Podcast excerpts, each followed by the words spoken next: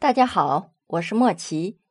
这一期呢，我们讲一下唐中宗李显的第二任皇后韦氏。韦氏呢是京兆万年人，是唐中宗李显的第二任正妻。上一期我们已经讲过了，李显在被立为太子之前是英王，那个时候已经娶了一个妻子赵氏。但是由于赵氏的母亲长乐公主得罪了武则天，结果赵氏就被武则天给害死了。其实，在李显之前呢，还有好几任太子，我们也都知道。先是太子李忠，这李忠呢不是武则天的儿子，结果肯定就是被废掉。然后立了武则天的大儿子李弘，李弘是很得人心的，不管是高宗还是朝臣。都很喜欢他，可是啊，这个李弘宽厚，有自己的见解，不能完全听从武则天的。这武则天就觉得他对自己有威胁，万一这李弘当上了皇帝，他就没办法临朝了呀。于是就将李弘废去，改立次子李贤。就这样啊，武则天还是心里不安，最终废掉了李贤，又改立李显。李显当了太子之后，娶了韦氏为太子妃，两个人的感情那是非常好。后来高宗驾崩，李显即位，是为中宗，封韦氏为皇后。韦氏当上皇后之后，惦念着家人，他的父亲呢，一开始官位并不高。中宗知道韦后的心思啊，就提高韦后父亲的官位。甚至啊，还想将他提拔到朝内当大官。这韦氏的父亲呢，又没有对朝廷做过什么贡献，就这样凭着韦后在中宗面前的几句话就连连升职，这朝臣们呐肯定是不服的，自然有人反对。没想到啊，这中宗见人反对，不但是不反思自己是不是真的做的不合理，反而呢引起了他的大怒。还放出狂言说呀，给岳父升几个官算什么呀？就算是让他把这皇帝的宝座让给他的岳父，他也愿意。看看这个昏庸无能的李显呐，比他的爷爷李世民是差的太远太远了。当然了，中宗说这个话呀，并不是说真的可能会把这个皇位让给他的岳父。他其实只是想表达一种他对皇后的心思，只要是他的皇后想要的，他都愿意给，哪怕是天上的星星也行。可惜呀，这个话呢，你要是平民百姓、夫妻之间甜蜜的小两口说说，无伤大雅。可是你是一个皇帝呀，还是在朝臣之间说给大家听的。那当然，这话就招来了大臣的不满了，甚至啊，还传到了武则天的耳朵里。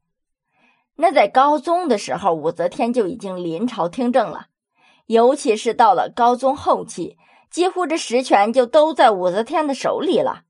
他对权势那已经是上瘾了，所以为了保住自己的权势，他甚至不惜废掉和害死了自己的两个亲生骨肉。但是这皇位呀，仍然是让给第三个儿子李显了。这李显是个成年人呐，又不需要他辅佐，所以本身他就显得很失落。所以听到这样的话呀，他就立刻走到李显的面前，要将他贬为庐陵王。这中宗李显不服啊，就问是何缘故。武则天说：“，你不是扬言要将这天下让给韦氏吗？”这还不是天大的错误？可怜的李显呐，是哑口无言。没办法呀，错误确实是自己犯的呀，就只能默默的收拾东西上路了。中宗被废除了皇位，魏皇后啊也就被废掉后位，跟随着中宗赶赴庐陵。夫妻俩带着随从和儿女，是一路奔波，吃尽了苦头啊。还时刻担心着武则天会不会派人来取他们的性命。好在呀，这一路上虽然艰苦，倒也还太平。在途中呢，韦氏给李显生下了小女儿安乐公主。当时的条件啊，完全不像是皇家添小公主的模样，简单的呀，什么都没有。李显亲自脱下自己的外套作为襁褓，将这小公主给包起来。也许啊，正是因为这样，他们夫妻俩对这个小公主那是格外的疼爱，以至于过分纵容了。可能一开始也是出于对她愧疚补偿的心理。在被废为庐陵王的这段日子里，这中宗的生活那是十分苦闷的。不管中宗个人是否有雄才大略，但是这种登上皇位又被人硬生生的拉下来的挫折，那无疑是巨大的。心理上啊，肯定是有阴影的。武则天在宫里面呢，也并不是完全对外放的李显放心，尽管是自己的亲生儿子。他也怕他会不满，一时呢起来反了，那也是有可能的。所以啊，他就时常派人来看看他们，以表示关心。实际上啊，就是窥探李显有没有什么想法，要时刻关注着他的心理和各种动向。前面有两个哥哥被害死了，所以每每这些使者前来慰问的时候，这李显呐都显得格外的紧张。他就时常因为受不了这种担惊受怕的生活，而想结果了自己的性命，以此来摆脱这种恐惧的生活。这时候的韦氏啊，总是陪在他身边，还总是宽慰他，让他坚持，告诉他说什么苦难的日子都熬过来了，不愁没有出头之日。正是因为有韦氏这样的陪伴和支持，李显呢，才一直坚持了下来。也正是这段日子，更加奠定了中宗李显和韦皇后的感情。一开始，本来两个人感情就很好，后面又经过了这些事情，可以说算得上是患难夫妻了。于是李显就发誓，如果有一天他能重登皇位，一定满足他心爱的女人提出的一切要求。这样就为韦后后来的野心。埋下了伏笔。在废掉中宗李显之后，武则天又另立了第四个儿子李旦为帝，是为睿宗。睿宗啊，完全是武则天的傀儡。但是这样啊，武则天觉得还是不够过瘾。后来啊，就干脆废掉了李旦，自己亲自称帝，还将这国号改为了周，做起了女皇帝。到了晚年的时候呢，武则天的身体是越来越差，他的侄子啊就一心想让他传位给自己。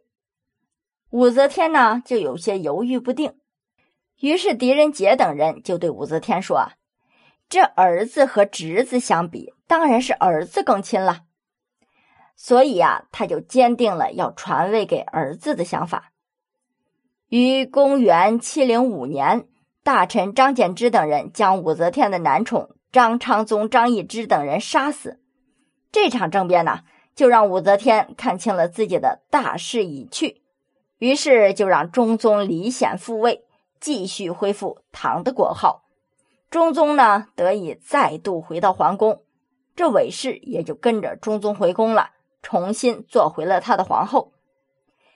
这次回到皇宫之后，那韦后可就尽情的享乐了，吃喝玩乐自不必说，这朝政大事他也要插手，还要学着武则天的样子，要临朝听政，和中宗一起上朝。宫里面还有一个女子呢，谁呀？她就是武则天身边的红人儿上官婉儿。这上官婉儿啊，很有才华。